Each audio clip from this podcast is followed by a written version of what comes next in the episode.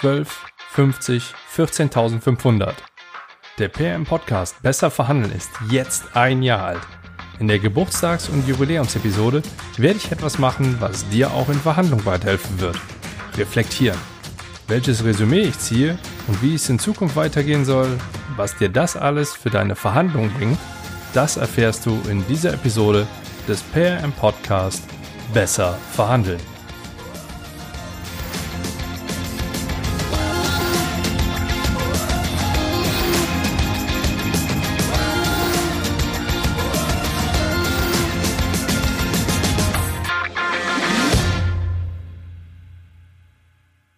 Hi, ich bin Andreas Schrader und ich bin sehr stolz darauf, dir mit diesem Podcast zu besseren Verhandlungsergebnissen zu verhelfen. Zwölf Monate, also ein Jahr lang gibt es mittlerweile diesen Podcast.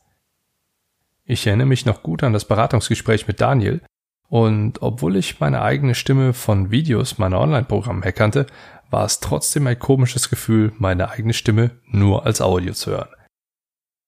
Dann das erste Interview, gleich mit einem Kracher. Andreas Stapelmann, dem Chief Negotiation Officer von EY. Gefühlt habe ich zwei volle Tage in die Bearbeitung des Interviews gesteckt und für das erste Mal ist es auch sehr gut geworden. Und wie es dann halt so ist, von Episode zu Episode werden die Dinge einfacher. Learning by doing. Und das ist auch zeitgleich schon das erste Learning dieser Episode für dich, denn das gilt logischerweise auch für deine Verhandlungen. Das hier ist die 50. Episode, die ich veröffentliche. Spannende Interviews, die in meinen Augen wirklich einen Blick über die Tischkante ermöglichen und dir helfen, deine Sichtweise entsprechend zu erweitern, sind ebenso Bestandteil wie meine Content-Folgen. Mein Ziel, diese kurz und prägnant zu gestalten und dir in jeder Episode mindestens einen Tipp mit auf den Weg zu geben, damit du noch bessere Verhandlungsergebnisse erreichen kannst, habe ich in meinen Augen recht gut hinbekommen. Auch wenn es für mich nach wie vor irgendwie komisch ist, so lange am Stück zu sprechen, ohne dass jemand sich mit mir unterhält. Und knapp 14.500 Downloads kann ich mittlerweile verzeichnen. Das als Neuling mit einem Podcast in einer absoluten Nische, deutschsprachig, ohne große Werbung und ohne einen großen Namen an meiner Seite. Ich konnte das bisher nicht wirklich einordnen, doch die Experten, mit denen ich mich darüber unterhalte, sagen mir, das sei schon eine sehr gute Leistung. Und darauf vertraue ich, denn schließlich ist ja ihre Expertise. Und es klingt cool. Aktuell habe ich im Monat ungefähr knapp 2000 Downloads. Das ist für mich immer noch nahezu unglaublich. Und dafür danke ich dir. Ohne deine Treue und deine Empfehlungen wäre ich wahrscheinlich niemals auf diese Zahlen gekommen. Diese Zahlen sind unter anderem auch Punkte, die ich auf meine Positivliste, an dieser Stelle einen schönen Gruß nach Hamburg zu Jens Weidner, von dem ich die Idee habe, schreibe.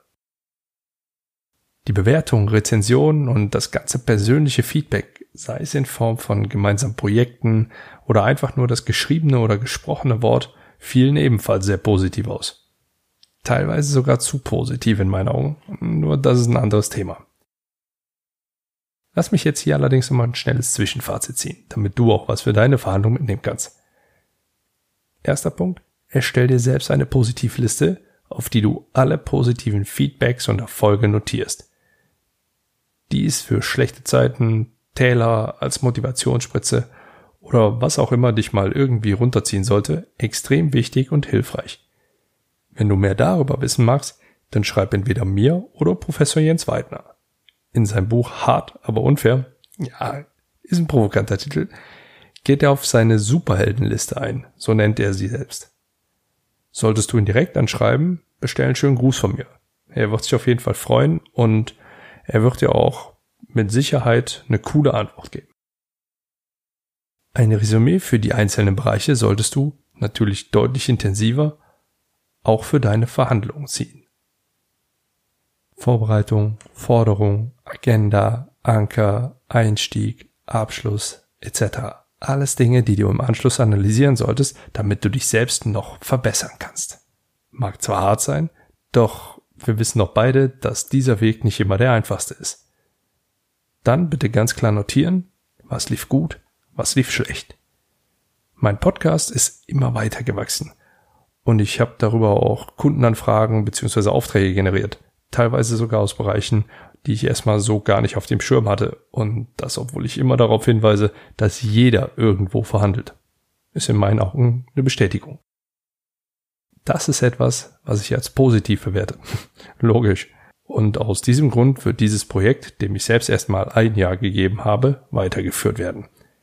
Auch die Form, also Contentfolgen und Interviews, wird es in Zukunft weiterhin geben. Außerdem habe ich noch ein paar Ideen, die ich austesten werde, und ich bin mal gespannt, wie das bei dir ankommen wird. Lass dich überraschen.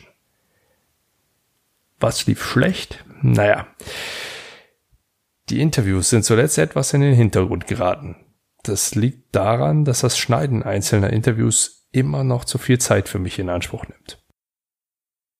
Das werde ich verbessern, da ich insgesamt meine Vorgehensweise dabei ein bisschen anpassen werde. Aktuell habe ich noch vier Interviews im Kasten, von denen zwei nur noch freigegeben werden müssen. Du wirst also bald wieder neue Sichtweisen und spannende Einblicke bekommen. Ganz konkret bedeutet das insgesamt jetzt Folgendes. Ich werde die Schlagzahl dieses Podcasts etwas zurückschrauben und spätestens im September diesen Jahres, also 2019, nicht mehr wöchentlich, sondern im Zwei-Wochen-Rhythmus neue Episoden veröffentlichen.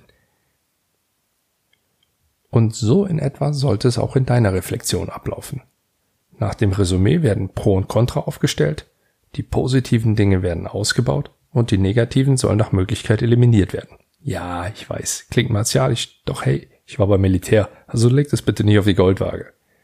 Dann folgt eine Handlungsempfehlung an dich selbst.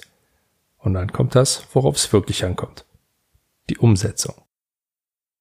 Wie ich meine Handlungsempfehlung umsetzen werde, wirst du spätestens ab September selbst bewerten können. Wie du deine Handlungsempfehlung, sofern du denn selbst welche für deine Verhandlung aussprechen magst, umsetzt, kann ich aus der Ferne nicht bewerten.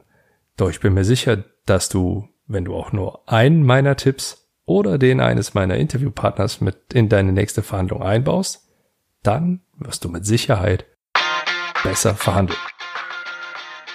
Solltest du nicht so lange warten wollen oder können, dann melde dich einfach bei mir.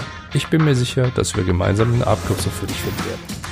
Ansonsten gilt wie immer, Rezension und Bewertung für den Podcast schreiben, mir auf meinen Social Media Kanälen folgen und dir mein kostenfreies E-Book auf meiner Homepage sichern. Ich wünsche dir viel Erfolg bei deinen Verhandlungen.